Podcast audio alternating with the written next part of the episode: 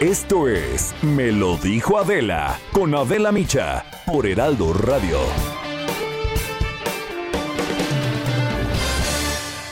La imagen del día.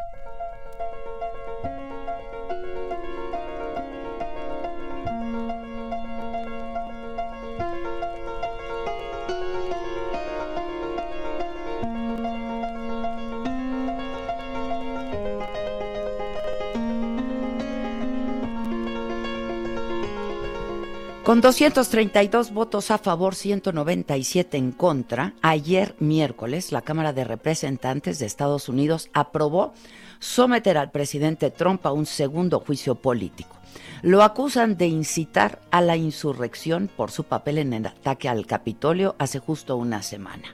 El presidente, señala el texto aprobado ayer, puso seriamente en peligro la seguridad de Estados Unidos y a las instituciones de gobierno. Amenazó la integridad de nuestro sistema democrático, interfirió en la transferencia pacífica del poder y traicionó la confianza en el depositada. Sus declaraciones alentaron y previsiblemente resultaron en las acciones ilegales ocurridas en el Capitolio. Trump que en seis días dejará la Casa Blanca, se convirtió así en el único presidente de Estados Unidos que enfrenta un proceso de destitución dos veces, a diferencia de lo que ocurrió en el 2019, cuando solo los demócratas aprobaron el impeachment en la votación de ayer en el Capitolio, diez republicanos se sumaron a la iniciativa. El caso ahora va al Senado, que está en receso hasta el próximo 19, el día justo en que Trump tiene planeado abandonar Washington. Mitch McConnell, líder de la mayoría en el Senado, aclaró que el juicio en el Senado no comenzará hasta que el presidente Joe Biden preste juramento, lo que ocurrirá el próximo miércoles 20. Y entonces la pregunta sería, ¿para qué destituirlo cuando su periodo como presidente ya termina? La principal razón es que de resultar culpable en una eventual votación en el Senado, quedaría inhabilitado para volver a postularse a un cargo de elección en el futuro. Eso sería el castigo. Sin embargo, no le quitaría el derecho a recibir una pensión por parte del gobierno, ni tampoco a seguir gozando de la protección del servicio secreto por el resto de sus días. El presidente electo Joe Biden pidió este miércoles al Senado atender las prioridades de su agenda, que son la pandemia del coronavirus y una economía en crisis, además de confirmar a su gabinete para ponerse a trabajar en cuanto asuma el cargo. Sobre el juicio político a Trump, dijo, fue un voto bipartidista emitido por miembros que siguieron la Constitución y su conciencia. El Congreso pasará los siguientes días enfocado en facilitar una transferencia ordenada y exitosa del poder.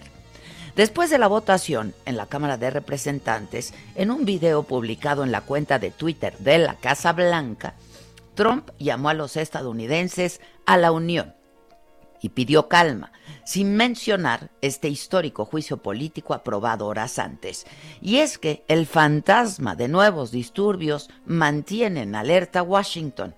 En un despliegue militar que no tiene precedente, aproximadamente 3.000 soldados vigilan el Capitolio para proteger la sede de la democracia estadounidense y salvaguardar el orden y la seguridad ante la amenaza de protestas en todos los estados.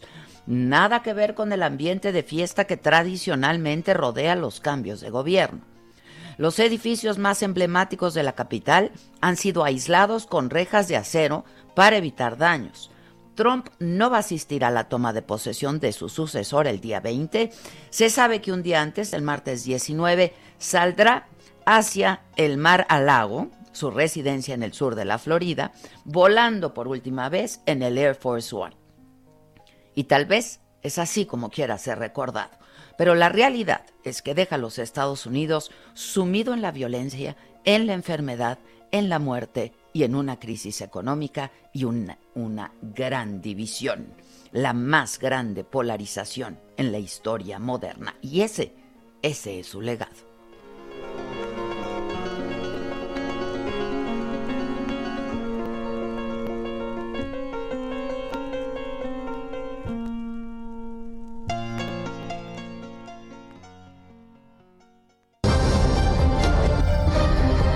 Resumen por Adela.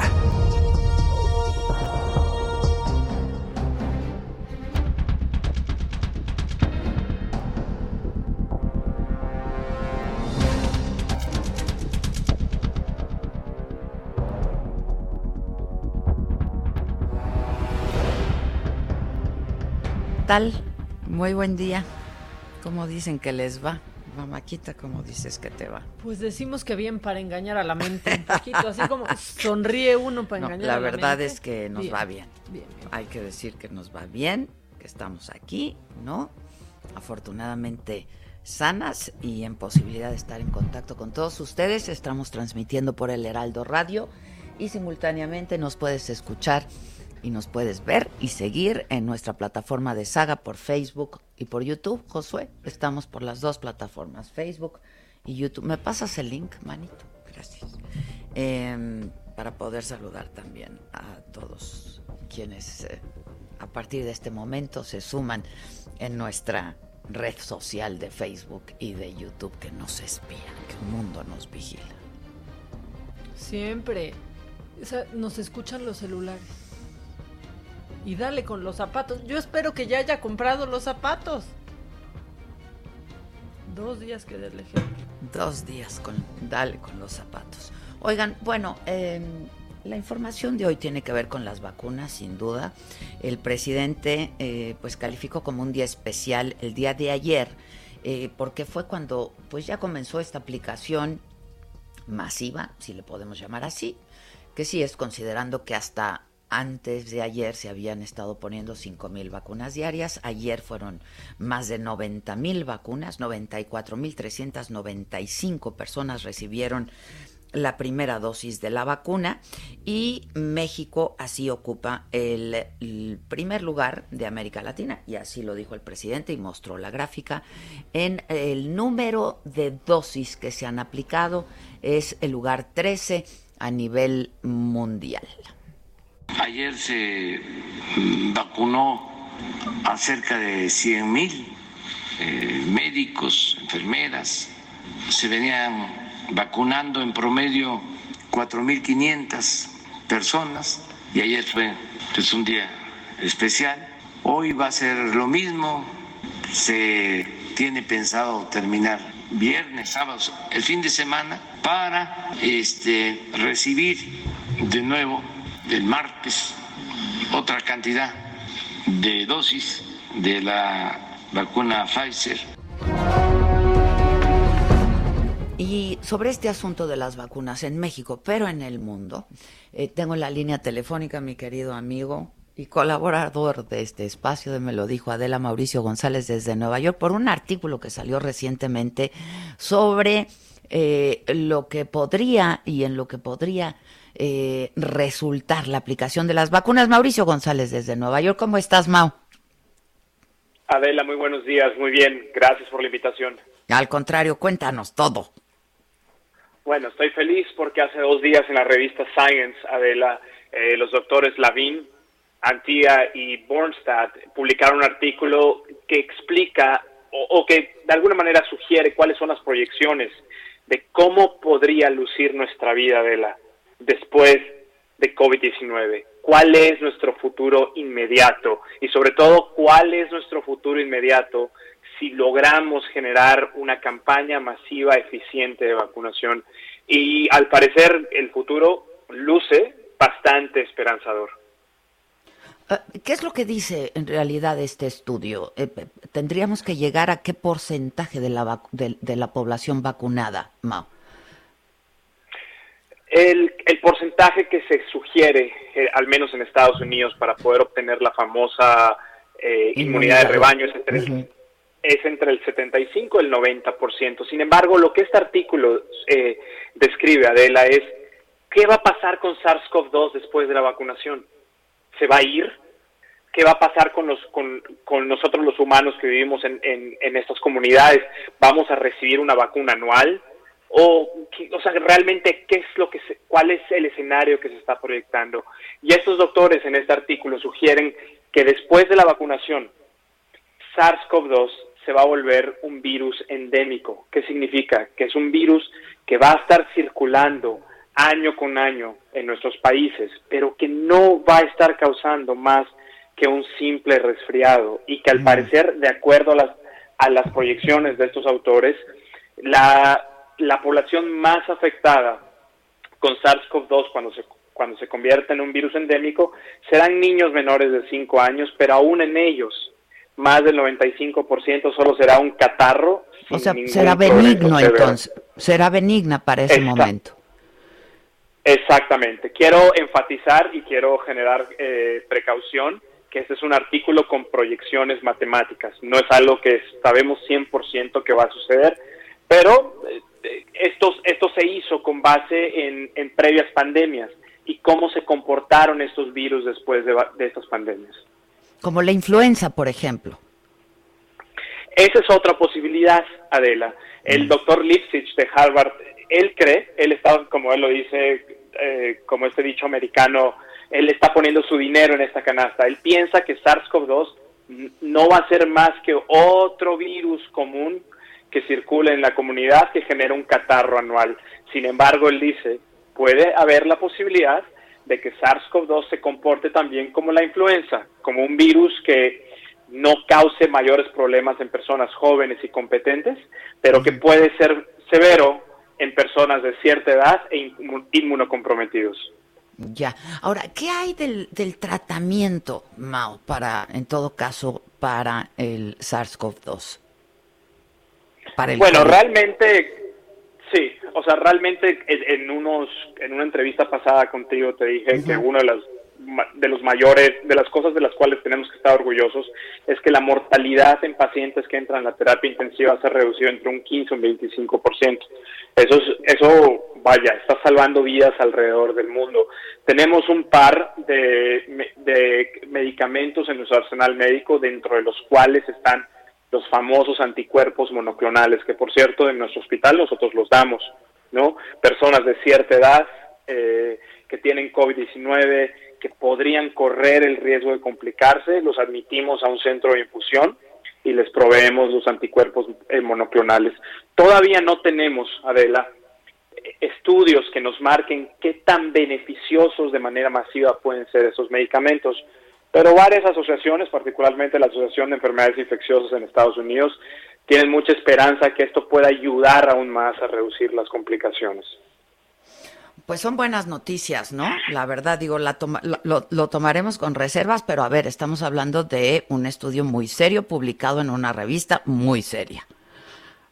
No solamente esto, Adela. Eh, yo creo que lo más importante que hay que rescatar de este estudio es que dentro de las proyecciones de este estudio para que SARS-CoV-2 se convierta en este virus endémico benigno, puede tardar entre 2 a 10 años.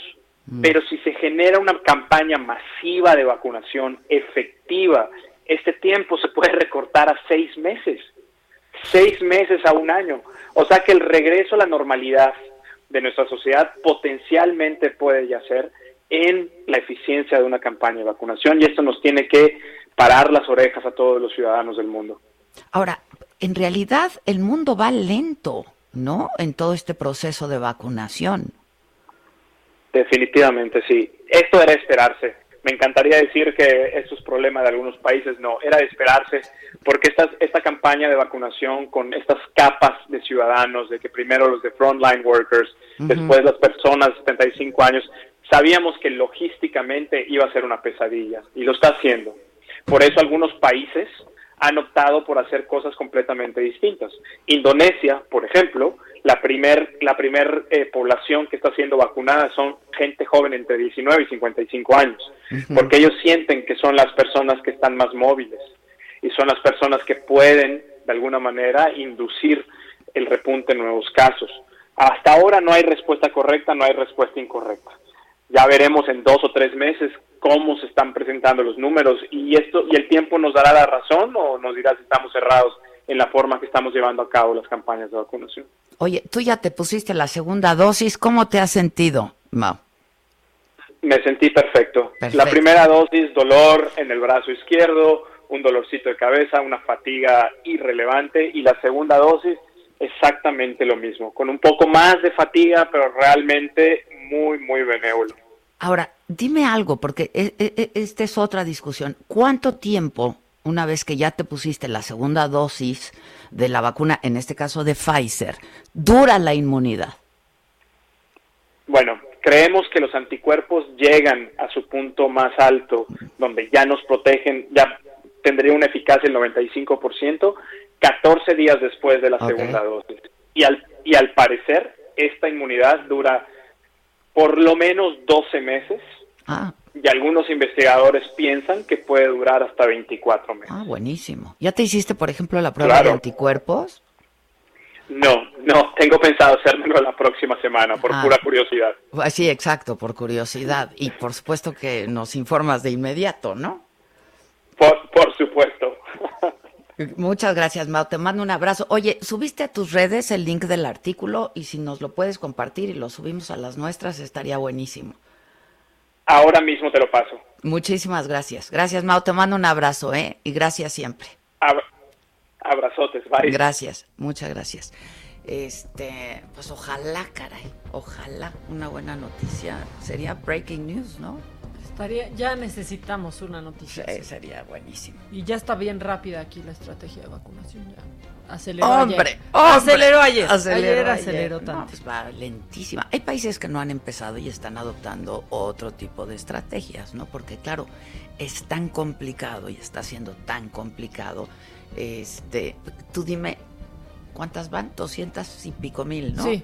200 y pico mil vacunas aplicadas, hoy otras noventa y tantas, en fin. ¿Qué porcentaje es ese de la población en México?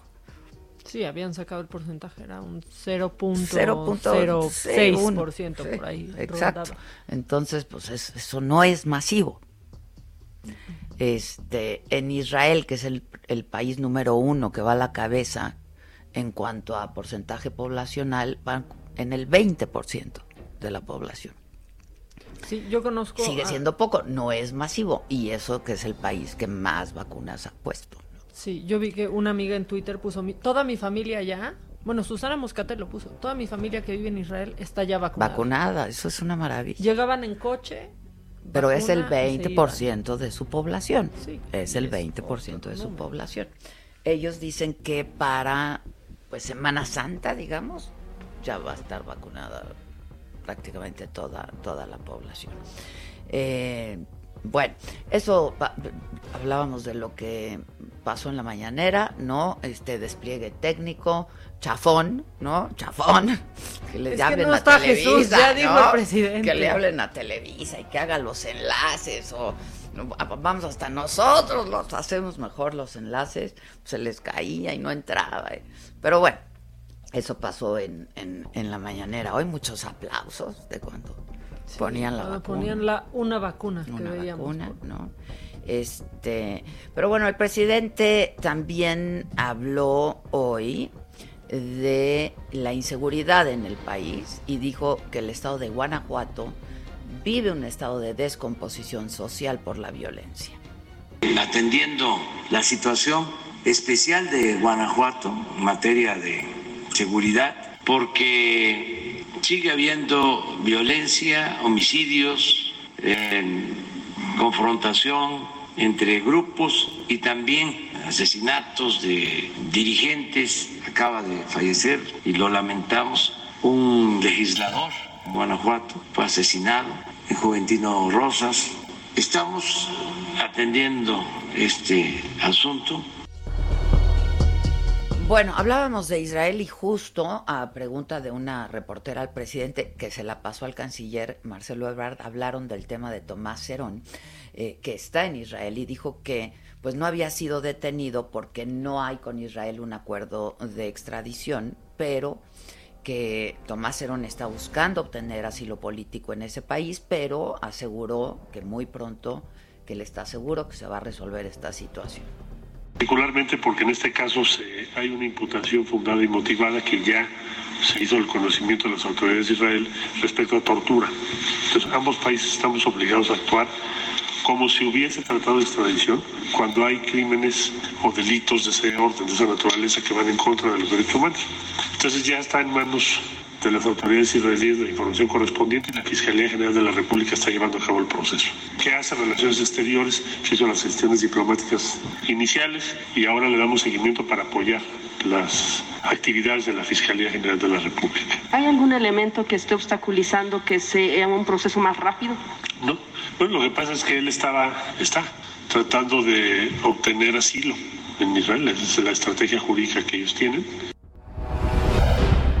Bueno, pues hoy hubo de todo también en la mañanera, ¿no? Como en miscelánea. Yo no sé si coinciden conmigo, pero lo que más me gustó fue Benito Bodoque. No, no, no, no, no. no se sabía si era meme o qué, ¿no? Fue la parte seria de la mañanera. Benito Bodoque. Benito Bodoque. Con eso cerramos. Ay, es que es lo máximo. La hora del pan y café. Estuvo precioso. No, ya, pero yo ya me estaba riendo con que los teléfonos nos escuchan. Ay, ya. El tema del ya, G20. Del que va a llevar el tema al G20, el presidente. O sea. No, pero y ya está Marcelo, es que Marcelo ya le da tintes de más seriedad. Ya cuando toca el tema Marcelo. Sí, dijo, ya lo vamos a hablar en el. Ay, no. Ya lo va, por instrucciones del presidente, vamos a exponer el tema en el. Sí, G20. o sea, ellos quieren regular a una empresa privada. Exacto, exacto. ¿Cómo regulas una empresa privada? Es una empresa privada. Tiene sus condiciones, las aceptas Que o uno no. acepta, que uno le Pero- pica y acepta. Cuando te viene esa letra chiquita, dice usted acepta. Aceptar. ¿Cuántos dichos ya le hubieran cancelado si fueran tweets? Entonces, este. Ya, sí, sí, sí. ya. Este. Pero bueno, eh, yo me reí mucho con Benito Bodoque, porque además es mi caricatura favorita, Don Gato. A mí, Oye, Don si me Gato. preguntaran qué, qué personaje de caricatura me gustaría ser, Don Gato, sin duda. Ah, claro. Digo, Alicia en el País de las Maravillas, pero, pero es, es un personaje de la literatura, pero de caricatura, Don, Don Gato. Muy Lo bien. máximo, Don Gato. Se pueden juntar a ver caricaturas, Ay, mira, a ver a Don Gato. Yo sí, feliz, feliz, feliz, feliz. Pero bueno, habló del outsourcing el presidente, habló de Donald Trump, no respondió la pregunta que le hicieron. Este, le preguntaron del impeachment y él contestó pues lo de las redes sociales. Este Y de él, se fue a hablar y de, de él, ¿no? Eh, pero voy contigo, Paco Nieto. El final es una joya, ¿no? ¿Qué tal, Adela? Buenos días. Pues sí, hoy tuvimos una mañanera de muchos altibajos y emociones porque pasamos de ver a un presidente contento con el plan de vacunación, pero después se le notó molesto por el tema de los organismos autónomos y luego concluimos viendo la caricatura de Don Gato y su pandilla y hablando del actor Jorge Arbizu, conocido como el Tata, pero sin duda Que lo pues, apoyó siempre, ¿eh? A López Obrador. Sí, de hecho, así concluyó eh, la mañanera explicando de que el Tata fue un personaje eh, que apoyó, que fue fundador del movimiento de Morena y que él, junto con su esposa, pues estuvieron apoyándolo en todo momento para que este proceso de transformación, como así lo dijo el presidente, se llevara a cabo. Y entonces pues al final dijo que ya era la, hora del pan y, y del café.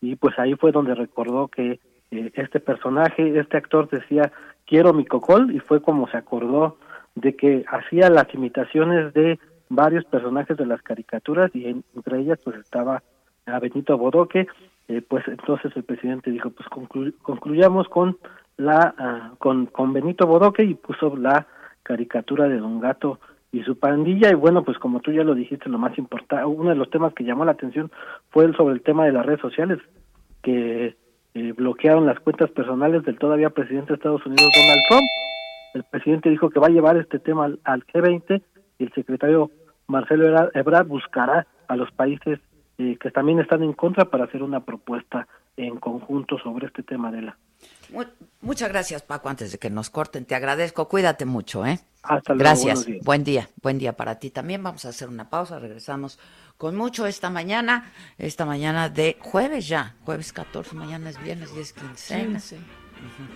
Eh, vamos a hacer una pausa, volvemos, pero quienes están con nosotros en Facebook y en YouTube pueden, pueden seguir. Quiero agradecer.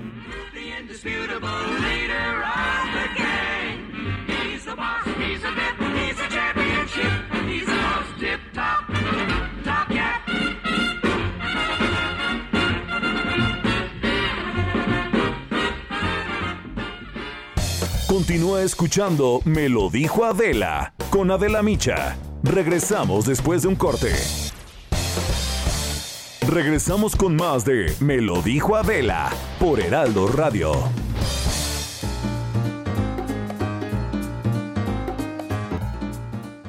¿Cómo están amigos? Qué placer saludarlos. Estamos en el espacio de Me lo dijo Adela, muy agradecidas y también contentas porque para ustedes caballeros que sabemos sintonizan este programa, esta estación y ustedes mujeres hermosas, pues sí, se puede prolongar el placer, claro que sí. Pero ¿qué hay que hacer? Pao Sasso nos va a platicar. Adelante Pao, cuéntanos. Así es, mi Moni. Qué importante es tener una vida íntima al 100%, ¿verdad? Porque existieron muchísimos tratamientos para mejorar y ayudar y aumentar nuestra potencia y nuestra práctica en un 28%, pero esa era la nueva tecnología hasta hoy que se lanzó en el mercado mundial, el suplemento alimenticio más vendido en el mundo y que brinda el mismo resultado, pero con mucho más tiempo en duración, en potencia y en placer. Además, de que tiene la extrema ventaja de que usted no va a tener efectos colaterales de esos antiguos medicamentos. Olvídese del dolor de cabeza, hipertensión, incluso infartos. Hoy el negro es el nuevo azul, black is the new blue, así que marque en este momento el 800 23 mil 800 23 mil porque hoy en la compra de un frasco de este novedoso tratamiento se lleva otro completamente gratis. Es momento de que entremos en esta nueva era y permitamos estos nuevos productos, pues que nos ayude a tener una vida plena al 100%. Así que marque al 800 2306 mil, porque si marca en este momento dice que nos escuchó aquí en este programa tan interesante, se lo vamos a regalar el segundo tratamiento. Así que llame 800 2306 mil, mi moni. Olvídese de los efectos colaterales. Eso es cosa del pasado, no más dolor de cabeza, no más hipertensión ni infartos. Además de que ya no va a tener resultados de cuatro horas, va a tener resultados definitivos. ¿Cómo ves, mi Moni? Bien, así es que vamos a llamar en este momento. Los invito a que lo hagan. Es promoción válida para este programa. Mucha atención, mucho ojo. Pau, muchísimas gracias. Gracias a ti, mi Moni. Bueno, pues Pau, continuamos, ¿te parece? A seguir escuchándome, lo dijo Adela. gracias. En Me lo dijo Adela, nos interesan tus comentarios. Escríbenos al 5521 537126.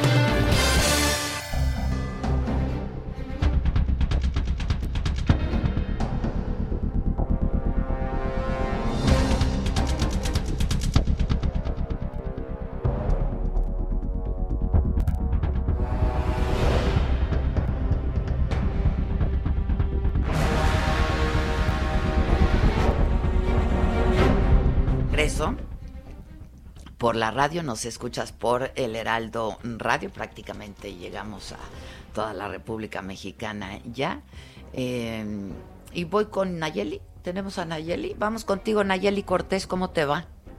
¿Cómo estás, Adela? Buenos días. Pues para informarte, dar un seguimiento sobre lo que está pasando con las alianzas electorales de este 2021. Serán 101 de 300 municipios en los que va por México y juntos haremos historia. Se enfrentarán así como alianzas, no como partidos separados. Esto porque bueno, en esos en esos distritos no les alcanza a los partidos en lo individual su fuerza electoral para poder ganar. En el caso de Va por México, una coalición formada por el PRI, el PAN y el PRD llama la atención el caso de Sonora, por ejemplo, donde el PAN y el PRI se han enfrentado históricamente y en esta ocasión pues optaron por repartirse los distritos para que compitan juntos. En el caso de Juntos Hacemos Historia, pues ellos eh, están compitiendo juntos en estados donde Morena, que es quien encabeza la coalición, pues no tiene tanta fuerza electoral como es el caso de Jalisco. Sin embargo, dejaron fuera de esta alianza a distritos de entidades donde el partido es fuerte como Tabasco. Llama la atención que en el caso de la Ciudad de México,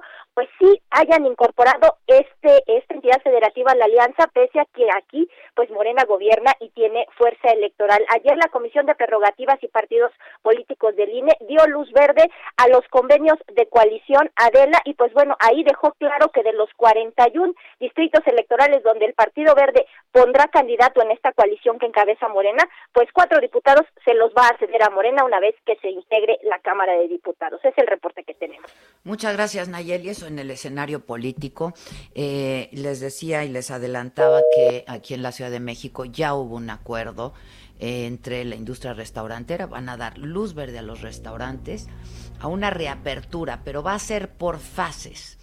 Y primero van los que tienen terraza, que me hace mucho sentido. Y voy contigo, Manuel Durán, ¿cómo te va? Hola, muy buenos días, Adela. Pues en efecto, mañana, mañana viernes, se darán a, conocer los detalles y horarios de reapertura de la industria restaurantera en la Ciudad de México, con, eh, y esta contempla eh, precisamente fases. En la mesa de negociación con el gobierno capitalino se contempló un horario de, de hasta las 16 horas eh, sin venta de alcohol y servicio para llevar. Sin embargo, los dirigentes de la industria hicieron una contrapropuesta en la mesa y lograron que fuera hasta las 18 horas y condicionar la apertura en dos fases. En, eh, la primera fase que contemplaría de aquí del 18 al 25 de, de enero, eh, solamente los restaurantes tendrían que salir de sus locales en terrazas y mesas en las banquetas eh, a una distancia de 1.5 metros, cuatro personas máximo, protocolo de mesa segura como ya lo tenían antes, el uso, el uso de código QR y el muestreo semanal de los empleados, el 5% con pruebas COVID y más o menos este es la, el detalle que van a dar a conocer mañana, pero pues las, las protestas parece que les dieron resultado y en la fase 2 sería un 25% a los interiores y un 35% en terrazas. Es hasta ahora lo que se se da a conocer. Este, bueno, qué bueno que finalmente pudieron llegar a un acuerdo. Ahora, ojalá se respeten las disposiciones, ¿eh? Porque antes de entrar en semáforo rojo había muchos restaurantes que no estaban respetando estas disposiciones.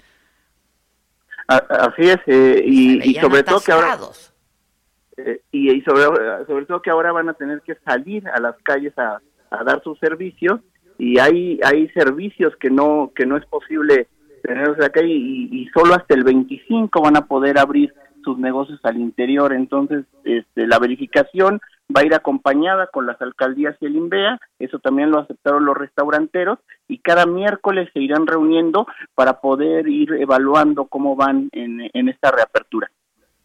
Bueno, este que no es el caso, por ejemplo, de eh, la cadena Sonora Grill, porque eh, decíamos, no, no acató, y ayer hablábamos de esto, eh, no acató la orden y eh, pues abrieron la sucursal de Polanco, ¿no? Que de hecho la, una de sus sucursales en, Polanco está clausurada precisamente está clausurada, por, eso, por no tener medidas y haber, y haber abierto, desafiado a la autoridad, lo mismo Fisher, pero en, en particular Sonora Grill sí tuvo servicio normal y hoy, y hoy enfrenta un proceso que también tendrían que diferenciar entre los procesos que ya están avanzados de ahora una reapertura de estas características. Estamos hablando de, de, muchos restaurantes que están en esa condición. Y en el caso de Sonora Grill, como decías, las autoridades capitalinas ordenaron la suspensión inmediata de esta, de la, de la sucursal de Polanco, pero el alcalde de Miguel Hidalgo, que de hecho lo buscamos ayer y lo íbamos a tener a Víctor Hugo Romo, dijo que van a tener un diálogo, ¿no? Con ellos, con los dueños, pues para ver si se llega a un acuerdo. Eh, sí, porque de hecho desde la alcaldía es eh, la reticencia mayor en materia de estas grandes cadenas, eh, la encontraron en, en, esta cadena de Sonora Grill. no hacían los demás porque todavía en la víspera se dieron, se hicieron más de 200, 300 verificaciones y cuatro, cinco, tres o dos fueron apercibidos para que no abrieran. Entonces, hasta que se dé el 18 y ya con la mesa abierta de negociación, eh, la cadena podrá entrar este, a un acuerdo con, con, la, con la alcaldía. Bueno, pues vamos a ver qué pasa. Por lo pronto, qué bueno que llegaron la industria restaurantera y el gobierno eh, de la Ciudad de México a este, a este acuerdo. Es una primera fase y pues yo insisto que se respete la disposición, ¿no? Sí, y sobre todo los horarios también, porque lo que ocurría antes era que cerraban, dejaban a la gente Dice que cerraban, ¿no? Y, y los dejaban pasar a cuentagotas. Sí, dice que cerraban. Ok. Bueno, pues muchas gracias. Hasta luego. Gracias, Manuel. Y es que ya van varios días eh, que pues el, el, número de decesos está por arriba de los mil en el país, ¿no? Ayer 1.235 en las últimas 24 horas, 15.878 nuevos casos positivos, de nuevos contagios. Creo que es la cifra más alta. De contagios. No, fue ah, hubo 16 mil. Hubo 16 mil. Pero pues ya van varios días que estamos en ese tenor, ¿no? Están, están muy altos. Eh, Oscar, ¿lo tengo en la línea? Sí. Oscar Vargas desde, desde Guadalajara, Jalisco. ¿Cómo estás, Oscar? Sí, ¿qué tal Adela? Muy buenos días a ti y a tu auditorio. Estamos aquí en ah, la no Ciudad está en de México. Jalisco. No, estamos hablando de la Ciudad de México, Oscar, perdón. Así es. Estamos aquí en la Ciudad de México. Pues para comentarte que el secretario de Seguridad Ciudadana dio a conocer su plan de trabajo para el 2021. Habla Omar García Jarpuch. Este año, en el 2021, nos vamos a enfocar en cinco delitos prioritarios, que es homicidio doloso, robo de vehículo con violencia, robo de vehículo sin violencia, robo a pasajero o conductor con violencia, robo a casa habitación con violencia. Aclaró que no serán los, los únicos delitos que atenderán, ya que hay más, otros más que son prioridad para el gobierno capitalino. Escuchemos al jefe de la Policía de la Ciudad de México. Esto no quiere decir que vayamos a dejar la atención de otros delitos. Tenemos otro delito que no está aquí eh, mencionado, pero que continúan los operativos o varios delitos que continuarán los operativos que han tenido buenos resultados, como es el robo a transporte público, que no deja de ser una prioridad para el gobierno de la Ciudad de México.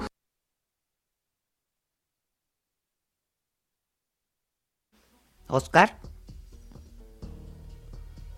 Se cortó, yo creo, ¿no? Se cortó. Bueno, eh, este informe que dio ayer el secretario de Seguridad de la Ciudad de México, Mar García Harfuch. Eh, Oscar, ¿me escuchas? Sí, aquí ah, seguimos, este, Se, cortó. Se cortó un poco, sí. Continuamos. El secretario de Seguridad Ciudadana, Omar García Harfuch, presentó su estrategia de trabajo este miércoles en la conferencia matutina de la jefa de gobierno de la Ciudad de México, Claudia Sheinbaum. Informó que los delitos de alto impacto disminuyeron 32.8% del año 2019 al 2020 y que el homicidio doloso disminuyó en 18%. Habla el secretario.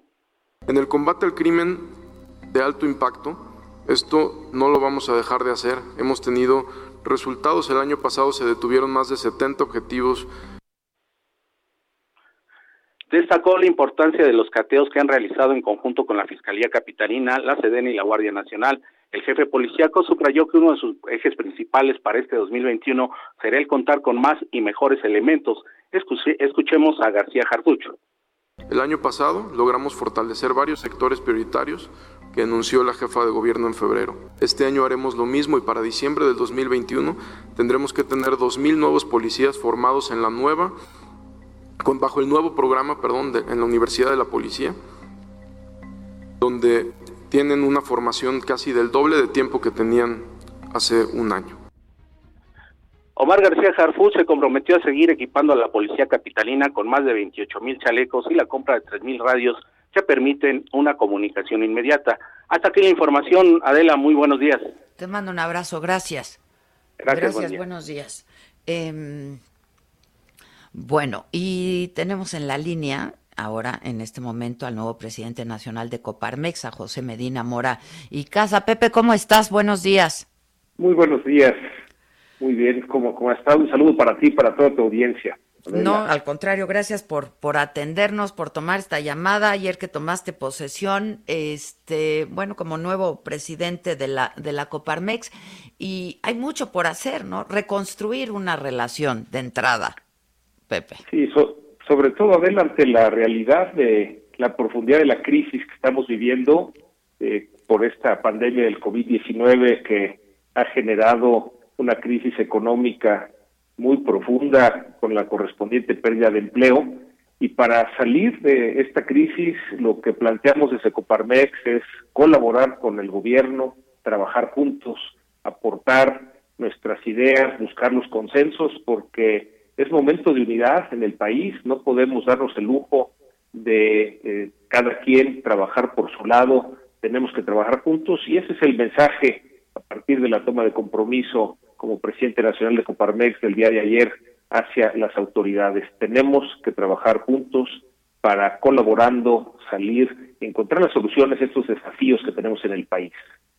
Que son desafíos enormes, Pepe. Eh, eh, eh, es un momento coyuntural en ese sentido, ¿no? Sí, y empezando por el desafío sanitario, la, el rebrote o el aumento en los contagios nos hace necesario el que tenemos que cuidarnos. Eh, hemos hecho un llamado a las empresas para que aquellas que puedan trabajar de manera remota así lo hagan y las que trabajan de manera presencial pues tengan mucho cuidado en todos los protocolos de el uso de cubrebocas, la sana distancia, eh, el lavado de manos, el eh, hacer el cuestionario diario a los colaboradores para poder detectar ciertos síntomas y poder aislar posibles contagios. Eh, vemos, Adela, que hay empresas que hacen pruebas aleatorias para detectar estos eh, positivos a COVID, pero que son asintomáticos y poderlos aislar. Otras empresas que se han hecho cargo del transporte de sus trabajadores, eh, porque también hay que reconocer que gran parte de los contagios no se da, no se ha dado en la reactivación económica, sino más bien en la reapertura social. Y desde aquí, pues un llamado a todos, a toda la ciudadanía. Muchos de estos contagios se dan en reuniones, en los domicilios particulares. Tenemos que entender la gravedad de la crisis sanitaria y cuidarnos.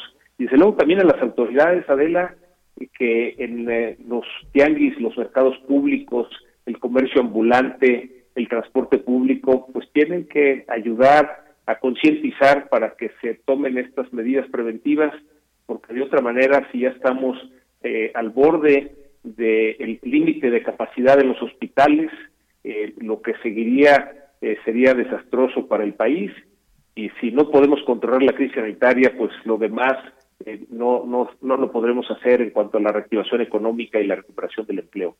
Este, José, hoy habló el presidente justamente en la mañanera de la pérdida de empleo, sobre todo en el mes de diciembre. y, bueno, el, trabajo eh, y el desafío es reactivar la economía y la recuperación del empleo. Sí, eh, digamos que efectivamente hay una pérdida de empleo en diciembre, bueno, hay una pérdida de empleo en todo el, año, eh, 647 mil empleos, que si lo sumamos, Adela, al millón y medio de empleos que deberíamos haber generado por los jóvenes que llegan a la edad laboral, pues tenemos un déficit importante. Eh, de alguna manera, eh, hay quien ha hecho el análisis que esta pérdida de empleo en diciembre tiene que ver con la subcontratación y no es eh, toda la pérdida debido a la subcontratación. Eh, una buena parte pues son ciclos de proyectos que así se programan y que terminan tradicionalmente en diciembre y que, bueno, son estos ciclos de aumento y disminución de los empleos formales, es decir, estos están dados de alta en el Seguro Social, eh, sin embargo, Adela, desde la Coparmex eh, lanzamos este diálogo hacia el gobierno para conservar la figura de la subcontratación como un esquema que le da flexibilidad a las empresas y con esto competitividad al país. Desde luego estamos de acuerdo en la Coparmex en la necesidad de respetar todos los derechos de los trabajadores, entonces tenemos que llegar en este diálogo a cumplir ambos objetivos. El, eh, no perder la competitividad del país, o sea, conservar la subcontratación, sí regularla, pero por otro lado también que se respeten todos los derechos de los trabajadores. Eh, ¿Y, cómo lo ves? Eh, hoy el presidente volvió a decir, el outsourcing tiene que revisarse sí o sí. Sí, y sí, sí se está revisando. Tenemos una mesa de diálogo con la secretaria del Trabajo, Luisa María Alcalde, en donde estamos mostrando con cifras eh, qué tanto se debe precisamente a la subcontratación. Eh, es un hecho, Adela, que el mismo gobierno eh, federal, estatal y municipal utiliza la subcontratación simplemente en servicios especializados como la limpieza. es lógico que todas las empresas y también los gobiernos se apoyen a partir de la subcontratación en estas empresas especialidad, especializadas, por ejemplo, en limpieza, en seguridad y en muchos otros aspectos especializados. Entonces, por eso sostenemos que eh, la subcontratación debe seguir, hay que regularla, pero no eh, prohibirla. Y estos casos en que el gobierno ha encontrado empresas que abusan del esquema, nos parece desde la Coparmex y en defensa del Estado de Derecho que se debe aplicar la ley. Es decir, si una empresa no está cumpliendo con la ley, debe ser sancionada, pero no por esto prohibir un esquema de subcontratación para todas las empresas, porque traería como consecuencia, Adela, hay cuatro y medio millones de mexicanos que tienen empleo gracias a la subcontratación. La estimación que hacemos es que se podría perder alrededor de la mitad de esos empleos en el mismo gobierno. Claro. Sí, sí. El mismo gobierno utiliza el esquema y es, es bueno porque da flexibilidad. Y por eso lo, importante, Adela, nos parece es que sí hay diálogo y esperemos que en este diálogo encontremos eh, esos consensos que nos ayuden a regular la subcontratación, pero que siga siendo eh, un esquema permitido y que lo pueda usar el gobierno como lo usa y que lo podamos usar las empresas. Oye, este, tu antecesor Gustavo de pues no tuvo una relación, digamos, tersa, para decirlo menos, con el ejecutivo y con el, con el gobierno en general, y tenía opiniones muy distintas al, al ejecutivo. Como, y el estilo importa, ¿no? Este, ¿qué tienes pensado en ese sentido y pues tus prioridades en ese sentido también? Sí, lo que te diría, Adela, es que en los 91 años de historia de la Coparmex, eh, cada presidente, cuando entra a presidir el consejo directivo, establece en este consejo cuáles son las prioridades del país y las prioridades que tiene que tomar eh, la Coparmex. Y no es diferente en este caso y el consejo que me honro presidir ha establecido que dada la profundidad de las crisis que vivimos en el país, la crisis de salud, la crisis económica, la crisis de empleo, la de seguridad, eh, la de valores, que es necesario eh, abrir un espacio de diálogo, de búsqueda de consensos, de colaboración, y ese es de alguna manera lo que ahora desde Coparmex estaremos impulsando. Desde luego, Adela, que reconoceremos los aciertos del gobierno, pero también señalaremos aquellas acciones que nos parecen que no van en la línea que debe ir el país y siempre con propuestas. Esa es, digamos, la estrategia, la propuesta que hacemos desde Coparmex al gobierno, colaborar para encontrar soluciones a, como decíamos, a los grandes desafíos que tenemos como país. Pues suerte y supongo que estaremos en, en contacto y, hablando, hablando largo en los, en los próximos días y en las próximas semanas. Por lo pronto, mucha suerte y gracias por atendernos. Al contrario, Adela, muchas gracias por abrirnos los espacios. Al contrario.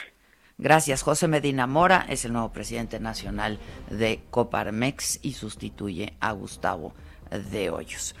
Estamos por hacer una pausa, ¿verdad? Eh, hoy, hoy es jueves, hoy tenemos la alegría del hogar. estará, estar, pero... estará con nosotros, sí. Este Lozano y Zavala, este, tenemos lo macabrón. Se nos puso bueno lo macabrón. Bueno, bueno, bueno. O sea, obviamente Samuel.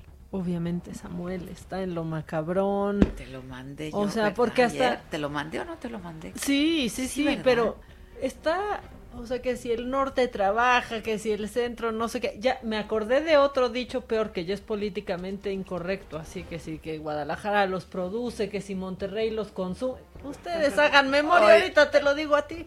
Pero así está Samuel García. esto fue que en el 2016, sí, por ahí, ¿no? Ya tiene, ya tiene un rato, pero a mí lo que me da risa es que dice, es que pues están haciendo esta guerra sucia. Sí, ok, pero son cosas que tú dijiste. Pues o sea, todo es él en imagen y video. Cambiaste de opinión, ¿no? Pero pues. Pues sí, pero Samuel Pero ya quedó, ya quedó. ya quedó para siempre. ya quedó el para sueldito y los días difíciles en el campo de golf, ya ves cómo son. Yo, ¿y por qué no traigo lente oscuro? Me dicen. Pues, pero traes lente. Porque se me antojó ponerme estos. ¿Cómo ven? ¿Cómo ven? ¿Cómo ven? porque puedo y porque quiero. Se me antojó, yo no me los había puesto hace mucho. Este, pero sí debería, porque me está molestando la luz, la verdad. Pero ya estás bien del ojo, ¿no? Más o menos, hija. Ya, no, sí, todavía. Más o menos. Todavía, ah, todavía, todavía. Este, bueno, vamos a hacer una pausa, regresamos, vamos a tener lo macabrón, la alegría del hogar, harta cosa, vamos a leer sus comentarios, sus mensajes, este, y pues eso, hacemos una pausa, volvemos. Mientras tanto, durante el corte seguimos transmitiendo a nuestras plataformas de la saga por Facebook, por el Face y por el YouTube. El Face. El Face El Face y el YouTube.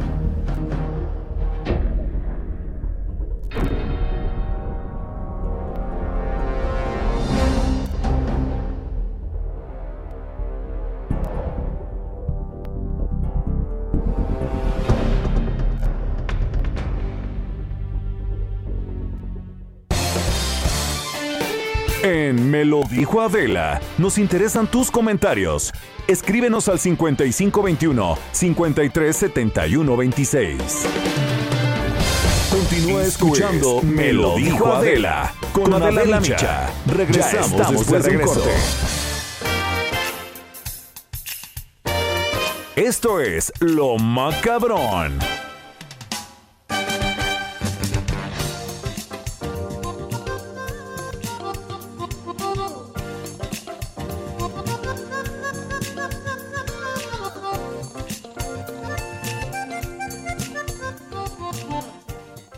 ¿Qué modos? ¿Qué modos son esos, Giselle? No. De lo que se Giselita. pierden en los cortes. ¿eh? Sí, Ah, de, de lo lo que, que se pierden en los cortes. Véanlo por YouTube y Facebook. Que hoy no han llegado los cachondos al chat. Ayer estaban desatados los cachondos. Decían unas sonrojaban. Nos y ya para que me sonrojen.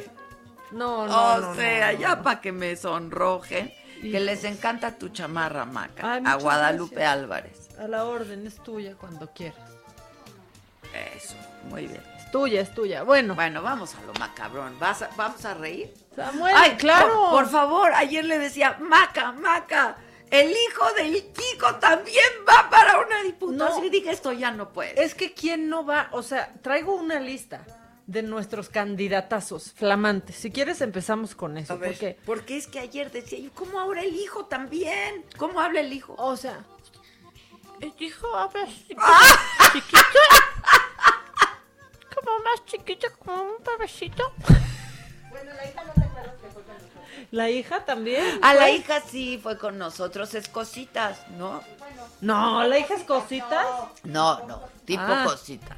Ah, o ya. sea, hace cositas, pues. Ya.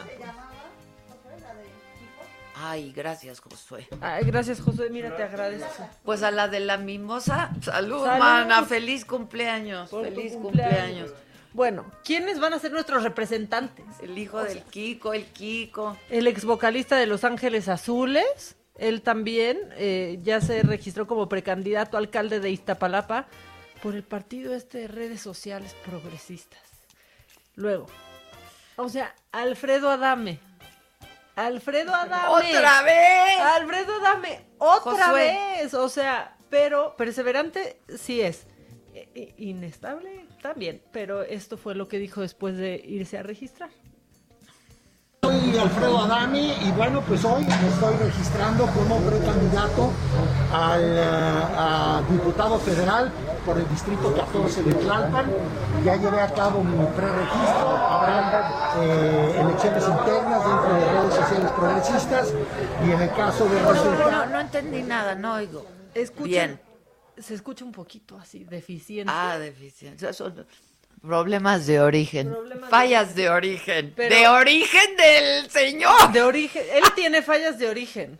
Eh, ¡Cabeza la chusma! dice, ya me vine a registrar para... eh, no, se acuerda. No sabe a qué fue. A ver, pónganmelo. Soy Alfredo Adami y bueno, pues hoy me estoy registrando como precandidato al, eh, a diputado federal por el distrito Ah, 14 ¿A de qué era? ¿Yo qué venía? Ya ¿Yo cabo vine aquí? ¿A qué vine? A aferrarme a que sigan hablando Ay, de ay, mí. ay, me mandaron un una cosa buena. Que A ver, a ver. Dice Juanjo, Adame tiene grandes aspiraciones. Parece ser lo único grande que tiene.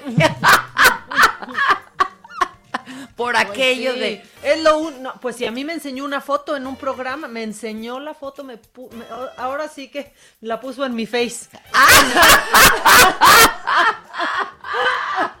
¿Y qué hiciste? asustaste? Dije, guácala, ¡Ah, ¿qué te? ¿Por qué me enseñas una foto? De, de- de por sí no te lo Ni voy a ve. apreciar, ¿no? No, pero de por Luego, sí ni se Ni ve. se ve, o sea, pero bueno, Me sí, estás se- enseñando se algo que mucho. ni se ve. Luego, por el verde, para seguir con la lista de candidatos, va nuestro exportero de la América, Adolfo Ríos.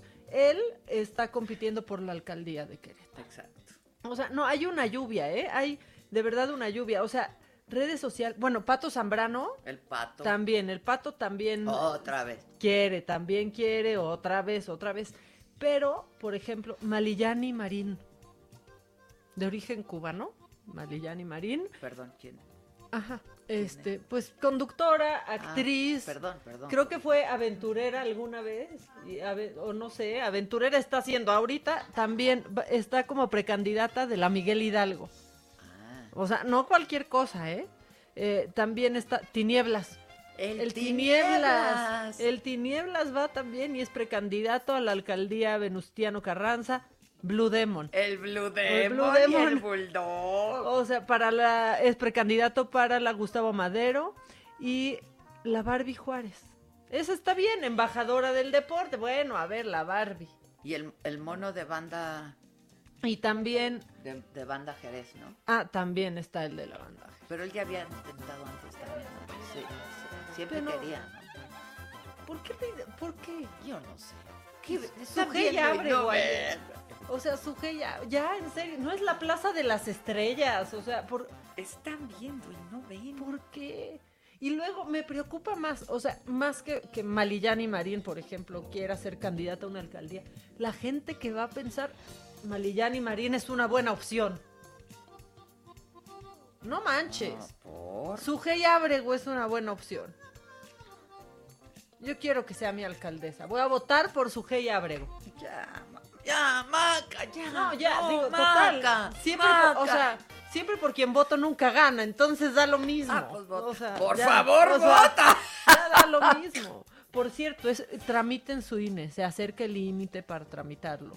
Y es importante tenerlo. Hay Voten. que votar, tenemos que votar, es bien importante la elección del 2021. No Hay por Alfredo Adame, ni por ninguno de esos, pero voten. Pues la lista de la ignominia, por No manches, favor. no o sea, la lista de las vanidades. o Ah, sea, el Chelis Delgado también, también por Morena va. O sea, no, pues te digo, ya también nos hicieron creer que cualquiera puede. Pues ahí el Cuauhtémoc. Tonta. Que 9 más 7, ¿qué había dicho? Tonta. Llevamos 9 de 10, nos faltan 4. ¿Ah, sí? Casi, así estaba. Bueno, este, híjole, otro que va a estar del lado del presidente ahorita puede ser el cardenal emérito, Sandoval Iñiguez. Ah, sí, lo vi, Nos lo lo vi, lo vi. botaron de Twitter, Lo le vi, lo vi. de Facebook su, su video, porque pues es otro, es otro que cree en el nuevo orden mundial sin Cristo. Dice, están, están proponiendo un nuevo orden mundial sin Cristo. No, ya, ya, ya, ya. Y entonces después de, de ofrecer y de decir que el té de guayaba era una buena opción para el COVID, pues ya empezó a decir esto. ¿Y quién crees que le echa la, la culpa también a Bill Gates? También. También le echa la culpa a Bill Gates. Pero bueno, estábamos hablando de Samuelito, Samuel García. Samuel García que...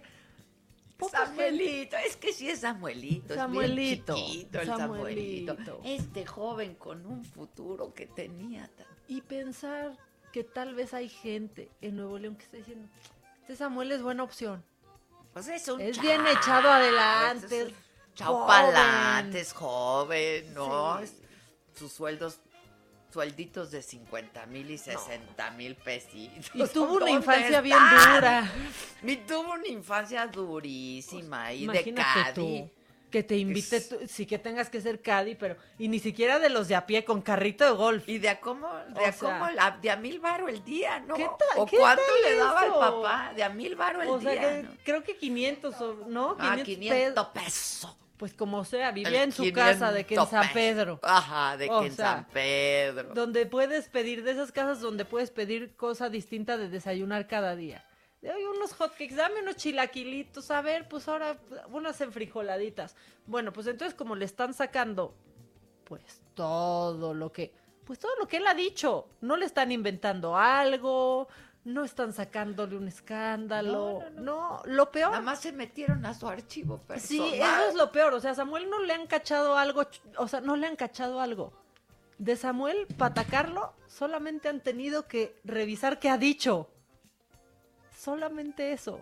Y esto fue lo que dijo en 2015. Me consta que es real, que en México, en el norte trabajamos, en el centro administran y en el sur descansan. No, lo que genera el centro aparte para el resto del país. Pues Pero ese ni siquiera es el tema. Ustedes como que creció con los dichos de los papás, ¿no? Así de, como escuchó a su papá Claro trabajando que alguna vez mucho, digo, ¿no? claro. Y entonces alguna vez lo dijo como en una comida familiar, en una sobremesa, como que no importaba mucho y dijo, "Est- esta frase de mi papá me gustó mucho. Exacto. Entonces en el norte que trabajamos, en el centro administran.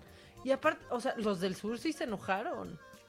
Como que en el sur descansan. Pues Claro, parece que están en la hamaca, no. O sea, no. no. ¡Ay, no! Adela, No, Maca, no, no.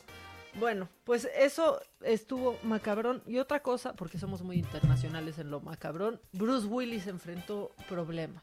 ¿Ya lo viste? Ya. Por entrar sin barbijo a la, a la farmacia, se enojó mucho. Ya no me anda cayendo bien este señor Bruce Willis. a mí. Yo ya O te sea, dije desde hace mucho que no me, me lo encontré y me cayó en los. ¿Tú lo amas?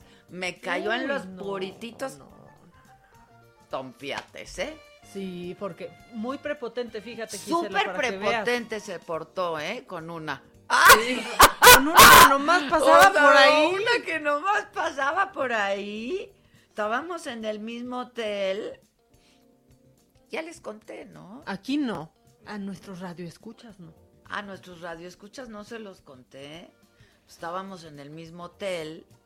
Él fue en Nueva York, él, yo estaba hospedada ahí y él fue a Claro, porque eres mi hija, estás en el mismo hotel que Bruce Willis. Pero él no estaba hospedado, él fue a tomar un, ahí en el bar, fue a tomar un... Claro, porque ni a Bruce Willis le alcanza para tus hoteles, chayotera. No, pues, Hay porque niveles. Tiene casa ahí, ¿no?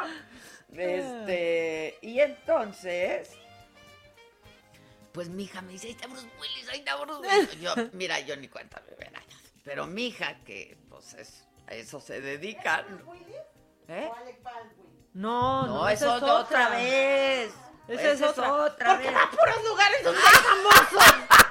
Por chayotera. Porque yo me codeo con puro fifi famoso de Nueva York y de Hollywood. Por eso estás tan enojada, porque ya no, porque, se te ya acabó. no, ya no puedes ir. Se, acabó. me acabó. No, y entonces el Bruce Willis y mi hija, pues, estaba más chiquita y quería, pues, el autógrafo. Y yo dije, ay, nena, vamos. Sí, porque uno no se lo anda pidiendo en a Kiko, mismo. pero a Bruce Willis. Sí, O sea, ¿no? Y se portó súper mega mamón, perdón la expresión. No se puede aceptar. Y no se- aparte no es que estuviera, estaba solo en el bar, estaba tomándose un trago, entonces pues llegamos, el trío, que siempre vamos juntos, o sea, el escuincle que dijo a mí me vale madre, ¿no? y, el- y- y la escuincla y yo, mega mamón, ¿eh? Mega, mega. Pues es que estás hablando con una No, persona el que Alec ya salvó al Baldwin mundo. bien, el Alec Baldwin se tomó la foto con la chamaca. Sí, Alec Baldwin. Lo vimos en el teatro en el intermedio y se tomó la foto con la chamaca. A mí me cae mal Bruce Willis. Mira, empezando porque cuando empezó... ¿Y por qué no lleva el barbijo? No, pues ya tuvo que pedir perdón porque se enojó muchísimo con la gente de la farmacia, hizo berrinche, pero le tomaron una foto. Entonces se hizo viral y tuvo que dar una entrevista a la revista People y ahí dijo pues que fue un error de juicio de su parte, que lamenta mucho haberles hecho pasar ese mal rato a los de el Rite Aid, a los de la farmacia y que siempre va a traer ya su su barbijo. Pues sí. O sea, de- mira, a mí me ha caído bien mal en la cuarentena Bruce Willis. O sea, A mí ya desde que me tra- maltrato a mi hija. Pues sí, pero ¿sabes dónde empezó su cuarentena? Tiene otra familia. Bruce Willis se volvió, después de que se divorció de Demi Moore, fíjate, fíjate. Ay. ¿qué pasó, Ay, no, te voy a vecina? contar, vecina. Se volvió a casar con una chava y tiene dos hijitas chiquitas. Pero se llevan muy bien todos. Que ¿eh? se llevan muy bien todos. Y entonces cuando empezó la cuarentena, Bruce Willis estaba visitando a Demi Moore en su casa de campo con sus hijas. Y se quedó ahí un mes. Sin, sin su esposa y sin las hijas chiquitas. Y espérate, yo lo seguí muy de cerca porque de pronto publicaban foto de, de, Demi Moore y La él y las hijas con la misma pijama todos. Ah, yo la vi esa foto, Cla- claro. Y mientras estaban las chamacas y la esposa nueva atrapadas en Nueva York. Solas. Ah. Y ahí se y desde ahí ya me cayó mal. Y Demi Moore, bien perrita, subía fotos Ay, de, amiga. de- ay, nos pusimos a ver fotos de la boda. Y subía fotos de la boda Y la otra. Y la otra ya Sí, sola. no, con la chama y las criaturas. estado- y las- o sea, y una como quiera, Adela, pero ¿y las ¿Y las criaturas? criaturas? ¿Y las criaturas qué? Sí, no, no. Pues ni modo. O sea, Pues ni modo. sí, la- ay, nos están escribiendo muchísimo en, en WhatsApp. ¿Qué qué? Este, en YouTube los micrófonos se oyen horrible, ojalá los puedan revisar. Se oye un ruido feo cuando se ríen o cuando yo hago voces. Entonces ya no me voy a reír y ya. No, no, entonces yo ya no voy a hacer voces. No, espera, ahorita se arregla. Tenemos un par de audios. Sí, no, yo ayer que vi la planilla de candidatos dije, ¡ah! Adame, dije, "Mm". cuando hablan de circo mediático, a eso se referirán. Es que ¿por qué un partido quisiera a alguien, o sea, ya sí, ok, los famosos, pero especialmente alguien como Alfredo Adame, que ha sido violento públicamente con quien ha podido, mujeres u hombres,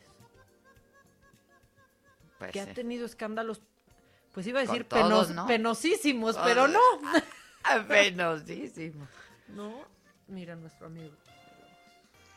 ¿Qué tal Adela Micha? Buenos días, buenos días Maca. Un saludo para todo el auditorio. Estaba yo pensando y estaba escuchándolas y en este instante pues voy a tener que ir a registrarme también para ver si puedo aspirar a ser alcalde aquí en la Cuauhtémoc. Si todos estos personajes están postulándose para las alcaldías, pues yo que soy una persona trabajadora, honesta sí. y con esta voz, pues creo que también tengo todo el derecho de... Pues ánimo. Pero yo que tú no me metería. Y no la tienes tan difícil, ¿eh? O sea, digo, no, no, Con no esa creo. voz. No creo que alguien se vaya a colgar mucho la medalla de le gané a su y Ábrego. pues fíjate que yo le gané a Malillán y Marín. No, Ah, pues- Maca, pues no, sí. Maca. Ay, Dios mío, chicas, las saludamos y les pedimos que comenten que López Obrador se cree eh, Donald Trump. No, ya tampoco. O sea, lo que ¿Por? pasa es que sí ha defendido mucho. O sea, sí ha defendido mucho. Les mando un besote, chavas, me encantan. Oye, que es que se saturan los micros cuando nos, ya no me voy a reír, acabó el asunto. Tengo en la línea ahora para que no se sature nada a Laura Beristain Navarrete, ya hemos hablado con ella antes. Laura es alcaldesa de Solidaridad Quintana Roo, o sea, Cancún, ¿no? ¿Cómo estás, Laura? Buen Bien. día. Qué gusto, qué gusto Adela Micha. El programa me lo dijo Adela, el Heraldo Radio. Estoy muy agradecida. Buenos días, México. ¿Cómo están Lisa. por allá, Laura? Cuéntanos. Estamos muy bien, muy contentos. Hoy como presidenta de la ALMAC, eh, que arropamos 800 municipios, estamos trabajando con los secretarios del gobierno federal, viendo una, una nueva ruta de agenda en este 2021, una nueva manera de vivir, la nueva normalidad, temas de seguridad, reactivación económica, certeza jurídica de la tenencia de la tierra. Estamos buscando que se vayan las privatizaciones del agua, que en Quintana Roo, por ejemplo, nos han hecho muy mal porque la gente paga unos precios exacerbados. También estamos trabajando los temas de igualdad de género y todo abrazando el proyecto de nación de la cuarta transformación con el presidente Andrés Manuel López Obrador. Muy contenta de estar contigo esta mañana, Adela Micha. No, al Muchas contrario, gracias. yo te agradezco mucho, Laura. Oye, ha sido un año, pues, muy difícil, ¿no? La verdad es que eh, particularmente difícil. La, la, la pandemia, la crisis sanitaria, la crisis económica, etcétera, y a ustedes les pega duro eso. Durísimo. Como bien sabemos, la crisis mundial, Adela, nos afectó a toda la, a todo el mundo y bueno, a la Riviera Maya, a Solidaridad, a Quintana Roo. Este fue el estado que presentó el mayor número de desempleo del país. Tan solo el 13 de febrero y el 7 de abril se registraron 70 mil despidos. De ahí pasamos a 100 mil. El mayor impacto fue la parálisis en el turismo internacional, se agravó nuestra situación económica y social. Como gobierno municipal redireccionamos 40 millones de pesos con el honorable Cabildo para comprar y privilegiar la vida de los ciudadanos, oxígeno, oxímetros, medicinas, reconvertimos dos hospitales municipales, abrimos cuatro comedores comunitarios gratuitos que hasta el día de hoy están abiertos, compramos ambulancias y todo el tema para ayudar a la sociedad. Ahora, eh, pues el sector turístico realmente afectado y supongo que ustedes pues tendrán un plan emergente y un plan especial para todos estos municipios turísticos, Laura. Estamos trabajando en construirlo. Es justamente tenemos entre el 15 y el 20 de febrero la posibilidad de una reunión con secretarios del gobierno federal como eh, en un encuentro del ALMAC para abrazar a los municipios y buscar la nueva ruta. Nosotros, por ejemplo, en Quintana Roo estamos en semáforo amarillo. Estamos trabajando así los 11 municipios, todo el gobierno y hemos contenido, yo me imagino que tiene mucho que ver la situación geográfica, que tengamos ese sol, que no sea no haya tanto frío, las playas. Claro, que pueda ser o sea, mucha, mucha de la convivencia es al aire libre, ¿no? ¿Cómo les fue, por ejemplo, este fin de año? Nos fue bien, nos fue bien. Se vieron por ahí algunas imágenes de la visita de la, de la gente. Tenemos turismo, mucho turismo mexicano hoy en Quintana Roo. Y bueno, todo esto pues ha sido positivo porque estamos haciendo la reactivación económica desde lo local. Pero seguimos trabajando en un plan especial para los municipios turísticos, continuamos reforzando las medidas de protección COVID, eh, coexistimos hoy con el COVID y con todo lo demás, Adela, que no se ha ido ni nunca se va a ir y estamos también en una temporada de invierno, estamos buscando eh, y estamos buscando y esperando, pero ya muy contentos de que ayer ya fueron muy buenas noticias, ya llegó la vacuna y vemos una luz al final del túnel. 2021 debe ser el año de la recuperación para todo el mundo, para México y para Quintana Roo, por supuesto. Pues sí, es, eh, eh, eh, esto que mencionas ahora, que es, es fundamental, y qué bueno que lo dices, que es pues el reforzamiento de las medidas de protección del COVID-19, porque eh, tú comentabas de estas imágenes y también veíamos imágenes en donde pues la gente no no estaba acatando varias disposiciones en ese sentido, Laura.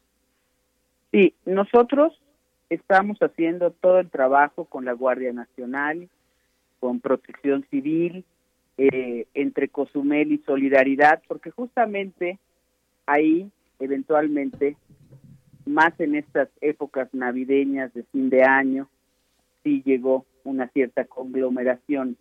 Y tenemos siempre que reforzar las medidas ayudándonos los dos municipios porque es la gente que llega del aeropuerto de Cancún en donde tenemos 200, 300 vuelos diarios de llegada y de despegue y la gente empieza a decidir dónde va a pasar sus vacaciones para llegar a Cozumel.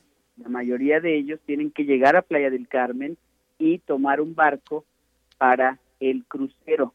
Y ahí, pues según el Consejo Mundial de Viajes y Turismo, somos un destino seguro.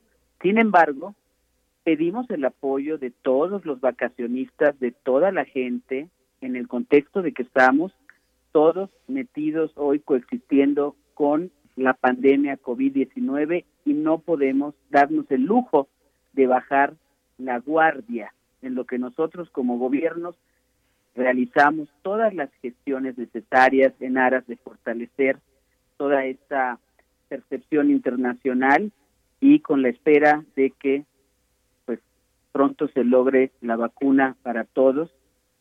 También agradezco a la Secretaría de Relaciones Exteriores del Gobierno Federal, al compañero Marcelo Ebrard Casaubón, que pues no para, está trabajando de la mano del presidente Andrés Manuel López Obrador y no puedo dejar fuera de este recuerdo el gran proyecto de obra pública que hemos logrado materializar en Playa del Carmen en solidaridad este 2019-2020 con Mi México Late, un programa que ya se inauguró este Román Meyer de la SEDATU.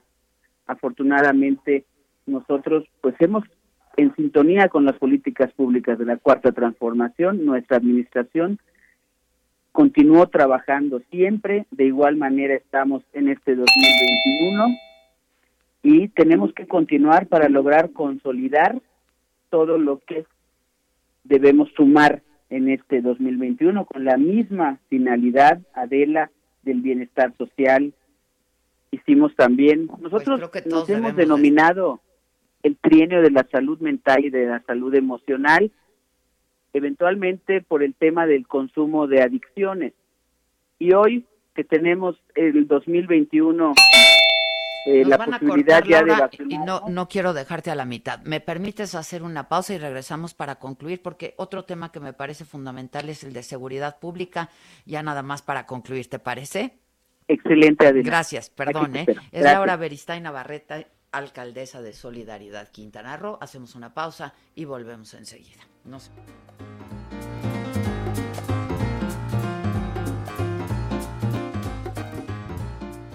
Continúa escuchando Me lo dijo Adela con Adela Micha. Regresamos después de un corte. Regresamos con más de Me lo dijo Adela por Heraldo Radio.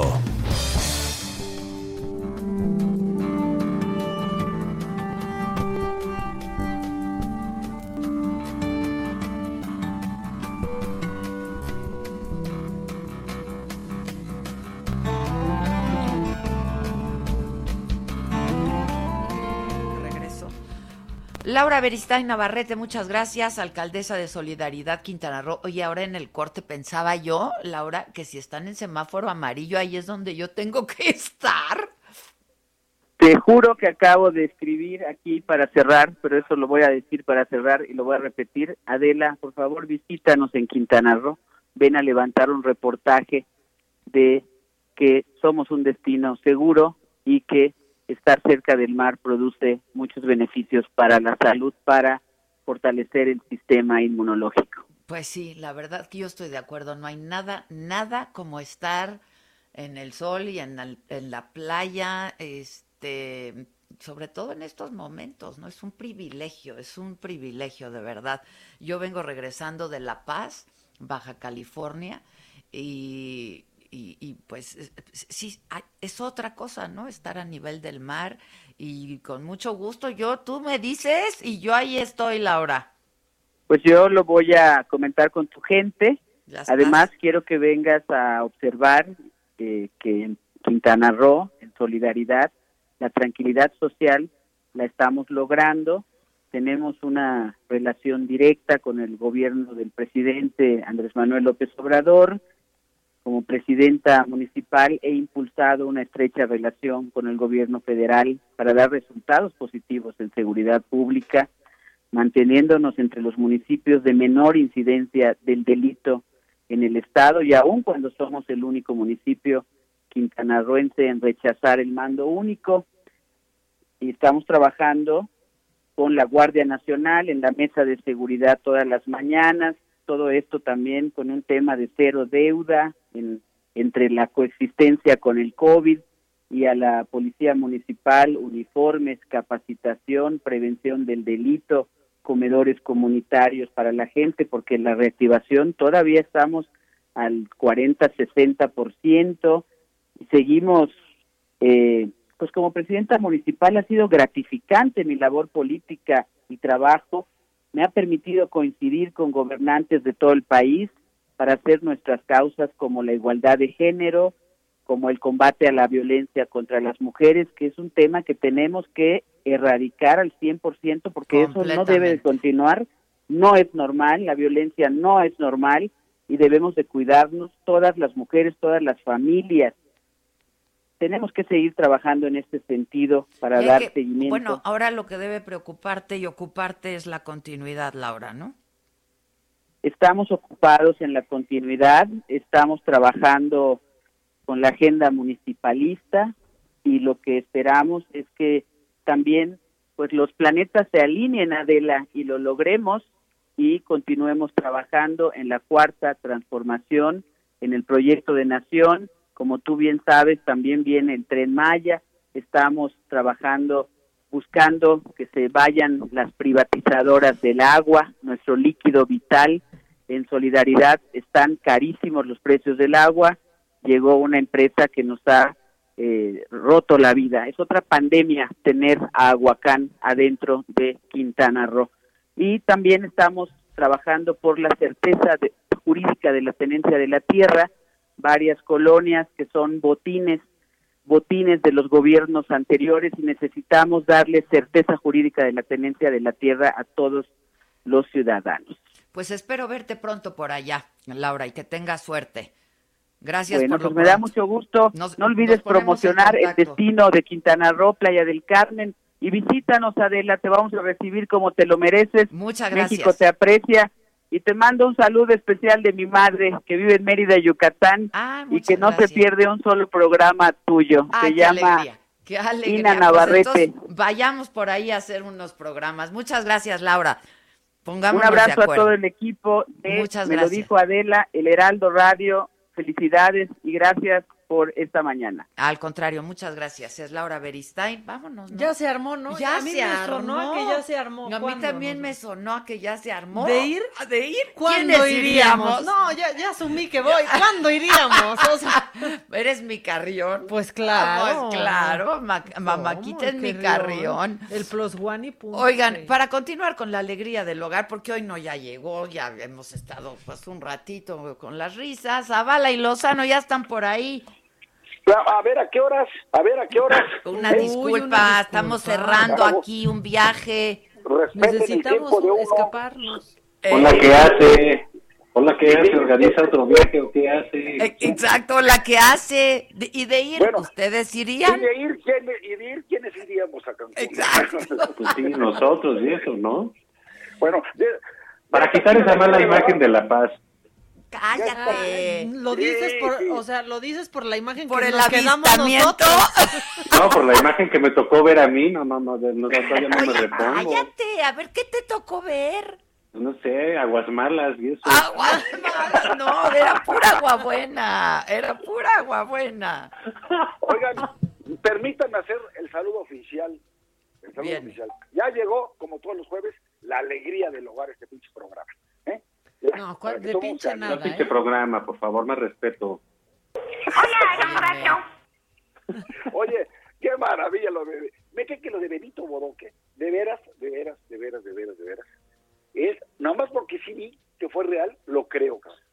Ya era lo, lo último que nos faltaba en esos mañaneros, ¿no? Pues sí. Pues fue lo mejor de la mañanera, la parte seria de la mañanera, decíamos. Pues esa es la ¿Qué parte de, información que dicen que da el presidente en las mañaneras. O sea, si alguien tenía duda de que esta es una presidencia de caricatura, pues hoy ya la tienen ahí. Este, con el presidente poniendo... Además es un, es un... No sé si sea un avance, pero sí es un, un, un salto cualitativo relevante pasar de Benito Mussolini a Benito Bodoque. Eso sí, eso sí, eso sí. A, este Benito también le pusieron así por Juárez. claro. Sí, los, los, los bodoques. Oye, oye, y, este, y encima de todo la discusión, ¿cómo es posible que el famoso, famosísimo, cállate chachalaca, que decía que no podía Vicente Fox abrir la boca, meterse en las elecciones, opinar, decir, ¿ah?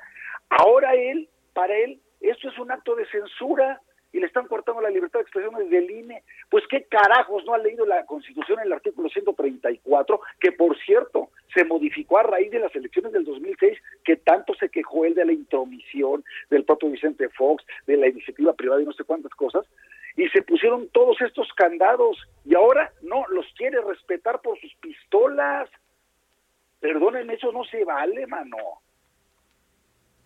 Este, pues bueno, la verdad es que pues, tú te preguntas si no ha leído la Constitución, pues claro que no la ha leído. Pues no, no, Eso no, no la ha leído. Eso, eh, pero fíjate, creo que ahí hay un, hay un, hay un asunto importante. Es, sí tenemos muchas leyes que estuvieron hechas eh, para combatir una, una presidencia autoritaria, como, una, como fue la del PRI durante muchas décadas.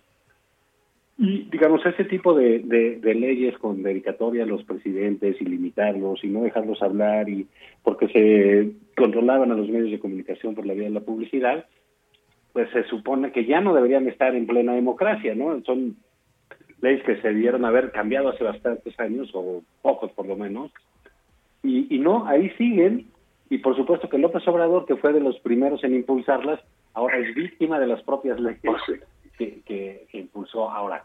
Yo sí creo que los presidentes debieran poder hablar de su gobierno cuando quisieran y eh, todo el tiempo que les fuese posible. Yo también, no- pero no está así la... la, la- En la ley no está así, y, y por otro lado, pues también tendrían que eh, moderar el uso de, eh, de de los medios, ¿no? Que fuera que fuera otra cosa.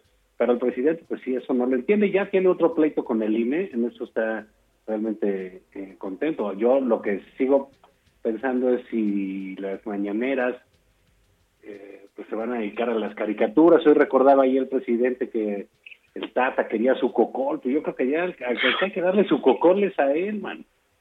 Sí, no, no, no, no, no, no, no puede ser. Fíjate, el primero que salió de lo, porque te acuerdas que antes los spots gubernamentales traían la imagen del presidente, como bien dice Zavala, y sí estaba mostrando, más que presumiendo, mostrando lo que con tus impuestos se está haciendo en obra pública y servicios públicos, ¿no? Y salía la imagen de los presidentes. Fox fue el último, porque cuando ya entró esta reforma, el primero que sale de cuadro es Calderón. Y, ya no, y, y se dijo en el 134, ningún funcionario público de ningún nivel de los tres órdenes de gobierno ¿eh? Puede aparecer como una promoción personal. Y el único espacio que tienes para hacer cierta promoción personal es cuando rindes informes de gobierno o informes de actividades legislativas en el caso de los, de los senadores y diputados. Pero fuera de eso, nadie puede andarse haciendo promoción personal. Y recuerdo muy bien la amonestación que le pusieron a Calderón en el 2010, cuando hizo una cadena nacional y antes cuando hizo una eh, conferencia de prensa para hablar del tema de seguridad pública. Bueno, el jalón de orejas de cómo en pleno proceso electoral hace una conferencia de prensa para informar sobre resultados en materia de seguridad pública. Ahora el INE se está quedando corto porque dice Lorenzo Córdoba, nadie está pidiendo que no haya mañaneras, nada más que no se transmitan íntegramente. Eso es una vacilada. No puede haber mañaneras, punto, durante el proceso electoral. No basta con decir que no se vale transmitirla íntegramente, pues los únicos que la transmiten íntegramente son los canales oficiales del Estado. Entonces, ¿o? ¿También los gobernadores van a poder sacar sus conferencias mañaneras? ¿Todos? ¿En todos sus estados? ¿Para promocionar la obra pública? Pues entonces que se valga para todo el mundo y nos pasamos por el arco del triunfo de la Constitución. Bueno, pero ahí, ahí, ahí, diga, la eso de la Constitución, pues ya, sí suena ya bien raro porque nadie la pela, ¿no? Entonces, Pues es lo malo, cabrón. Sí, o sea, pues bueno, también es que está más eh, eh, este manipulada que carajo. Fíjate, es una const- ¿cu- ¿cuántas reformas llevará la Constitución en los últimos 40, 50 años? ¿300, 400? Yo creo que en total son como 700, este, sin albur, como ¿Qué pasó? 700. este. ¿Qué pasó? Sí, por eso. No, No, por eso. Por eso. ¿Estás en plan? ¿Te vas a lanzar por el estado de Guerrero o qué onda? ¿Vas a competir No, no, con no, Fernando Macedonio? Sí, sí, no, qué barbaridad, perdón. No, más o menos como 650, 700 reformas lleva la Constitución. Desde el 17, digamos. ¿Tú sabes cuántas lleva la de Estados Unidos? Sí, sí, pero Estados Unidos... 50 en 200 años. Sí, sí, sí. Sí, pero es una cuestión mucho más pequeña, ¿no? Es Claro, sí, aquí somos lo- más, más, más, rolleros, tiene, digamos. Es que no todo significa lo que subimos a la Constitución. Pero es un problema Es- de estar modificando la Constitución todo el tiempo. Es correcto. Pues ese, ese es parte del, del asunto. Pero yo sí creo que también estamos ante un problema gravísimo de liderazgos políticos, Javier. Eh, No sé si concuerdas conmigo en este tópico, pero permíteme explayarme brevemente. Ah, tenemos un presidente eh, omnipresente. Eh, todo el tiempo está dúvida que el pinche Benito Bodo, que, que el INE, que esto, que el otro, que el COCO. Sí, los órganos autónomos. Que, que todo, para todo tiene para todos, ¿no? Para todo el mundo da, que que Facebook, que ya va a ser una nueva red social nacional que se va a llamar nopal.com o yo qué sé. ¿no? Pero, pero está todo el tiempo presente con sus ocurrencias. Y venimos de un presidente este que, que parecía mudo, este, Peña. Sí. Y, y luego presidente- poco. bastante acotado, eh, pero lo que así como Calderón, pero muy acotado por la ley y por cierta formalidad que le daba a la vestidura, vestidura presidencial. Y Fox que era así, pues, literalmente un poco chachalaca, como dijera el clásico. Pero entonces, el problema es del otro lado. Porque este señor puede hablar y hablar y hablar y no hace un solo anuncio, si quieres, pero habla y habla y habla.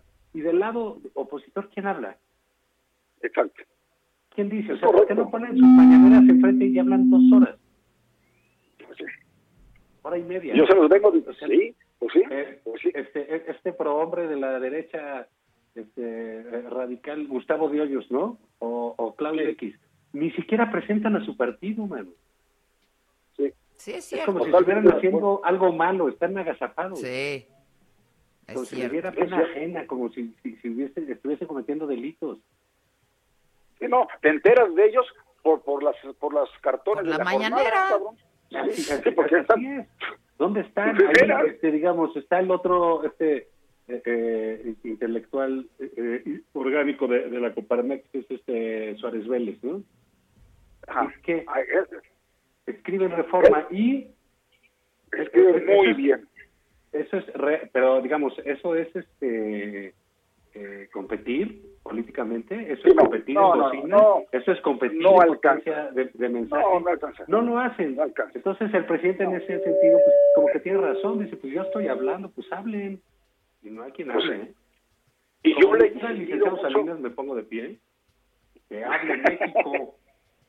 Oye, mira, yo le he insistido a Marco Cortés y al propio Alito Moreno. Carajo, hagan contra son, perdón? no tienes madre.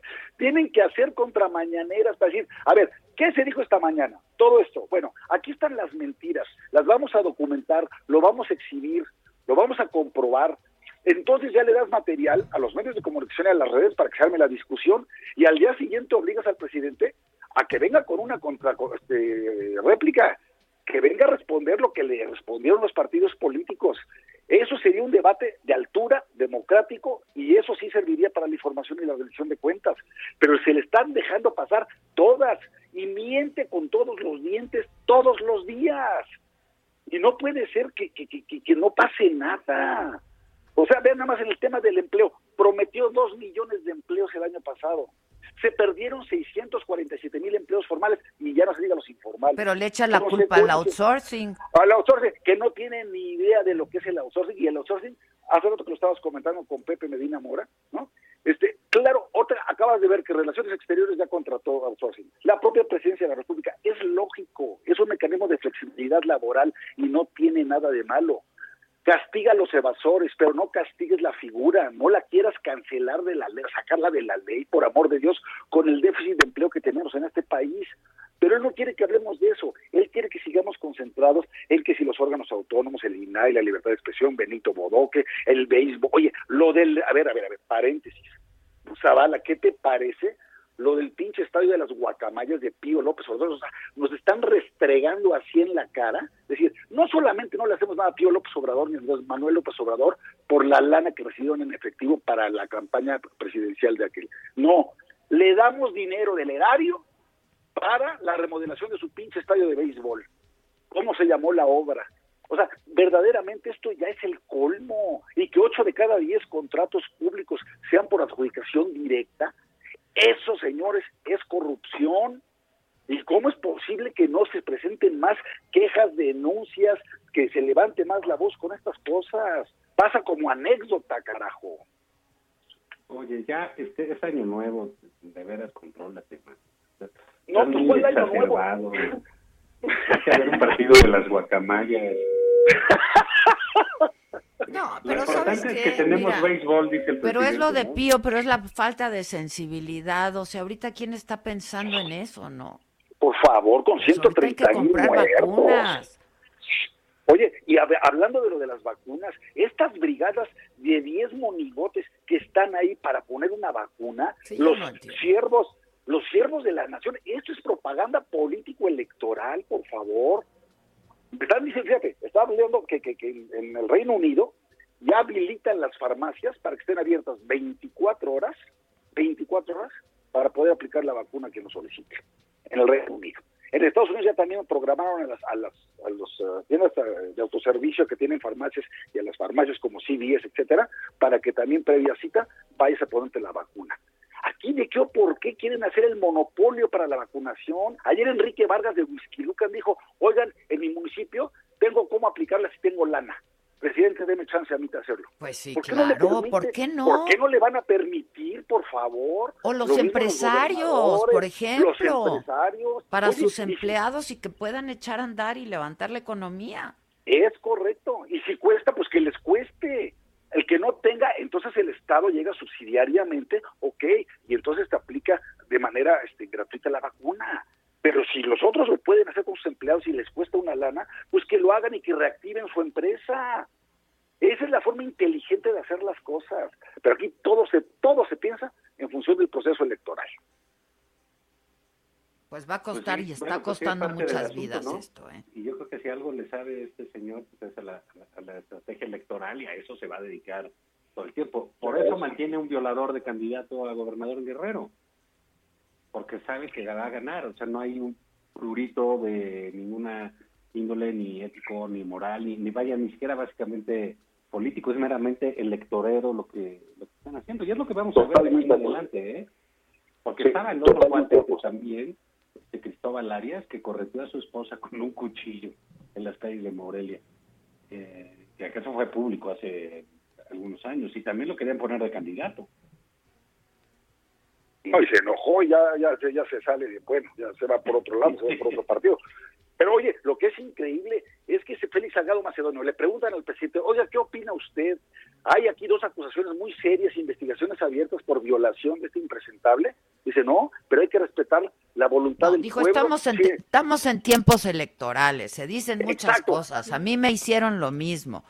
Se comparó No, con no es lo mismo. o sea, No, no es lo mismo. A él le, le querían un desafuero por un desacato, por el tema de un caminito allá, por, este, por Santa Fe, etcétera. No es lo mismo que violación, ¿eh?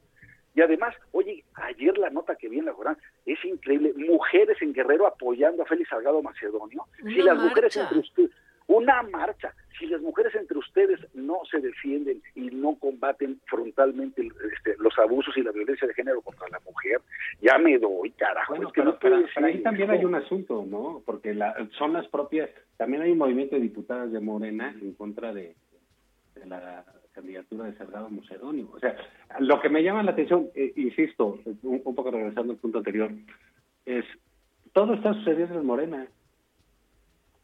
Todo. Todo, todo. Y con el presidente, todo pasa ahí. No, en Sí. los otros lados no pasa nada. Nada, no existen.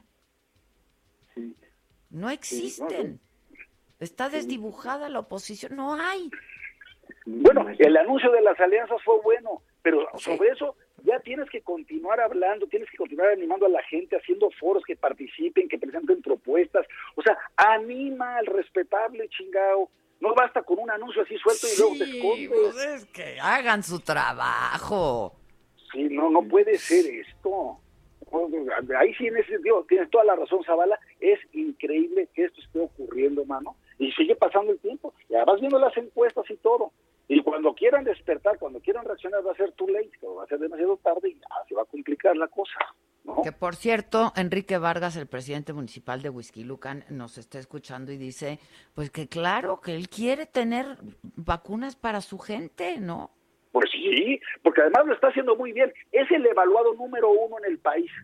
Y además no es iniciativa privada, ¿sabes? Es, es gobierno. No, no, no, ya está diciendo yo aquí tengo dinero, ¿eh? que he ahorrado, que hemos hecho las cosas bien y quiero ayudarle a mi gente, empezando por el personal médico. ¿Por qué chingados no le permiten hacerlo? A ver, ¿por ya qué? basta de leperadas, ¿qué te pasa?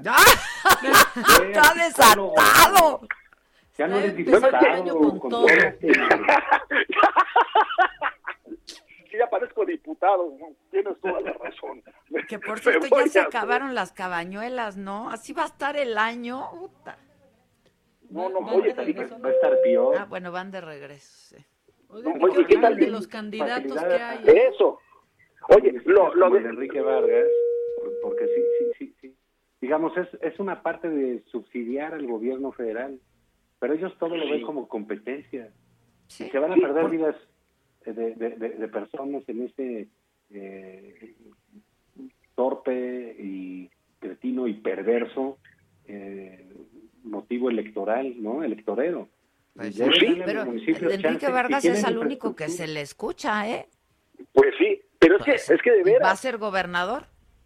va a ser gobernador sin, sin, sin, duda alguna, pero además es el presidente de la Asociación de Alcaldes de Acción Nacional y tal, y tiene liderazgo. Y ahí, a ver, ahí tienes un ejemplo de liderazgo y de acciones de veras asertivas en su municipio. Y está diciendo, si tú fueras presidente de la Nos República, van a ¿qué es lo multar por hacer propaganda electoral en este programa. No, no, oye, no. Ah, no mames. A ver. ¿Qué? ¡Ay! ay, habló el Nos oro. van a multar por eso. por ordinario.